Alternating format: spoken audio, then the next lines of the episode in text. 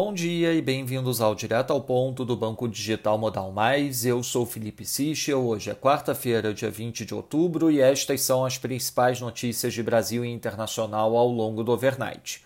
Começando pelo Brasil, destaque evidentemente em torno da questão do Auxílio Brasil. Na tarde de ontem, os ministros Ciro Nogueira e João Roma se reuniram com o presidente da Câmara, Arthur Lira, e o relator da PEC dos precatórios, deputado Hugo Mota, para discutir o assunto.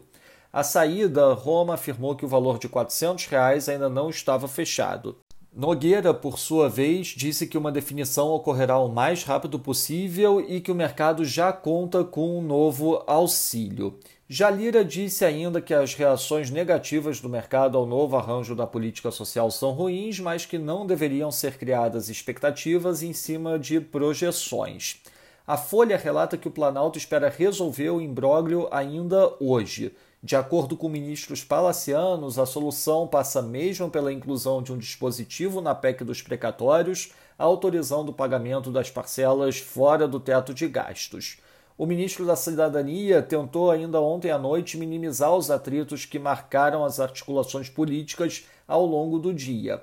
Em uma mensagem no Twitter, Roma afirmou que o social e a economia são as duas faces da mesma moeda. O relator da MP do Auxílio Brasil, deputado Marcelo Aro, disse que o movimento do governo de marcar e cancelar um evento de anúncio do programa ficou feio ontem. Já sobre o teto de gastos especificamente, o Valor Econômico informa que a Secretaria de Política Econômica do Ministério da Economia elaborou uma nota informativa em defesa do mecanismo. Sobre o Vale Gás, o Senado aprovou ontem a criação do Vale Gás para bancar metade do preço do botijão para famílias de baixa renda por cinco anos. De acordo com a proposta, quem estiver inscrito nos programas sociais do governo terá direito a um subsídio de no mínimo 50% do valor do botijão, de 13 quilos, e a diferença será bancada pelo governo federal.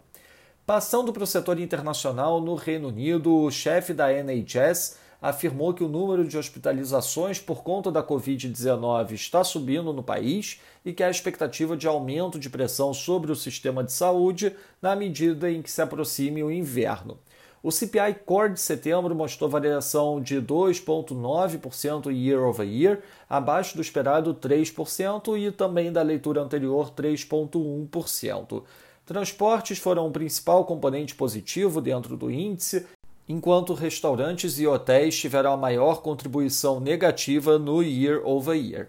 Na zona do euro, o Weidmann acaba de informar que pediu para deixar o seu cargo na Bundesbank no final do ano.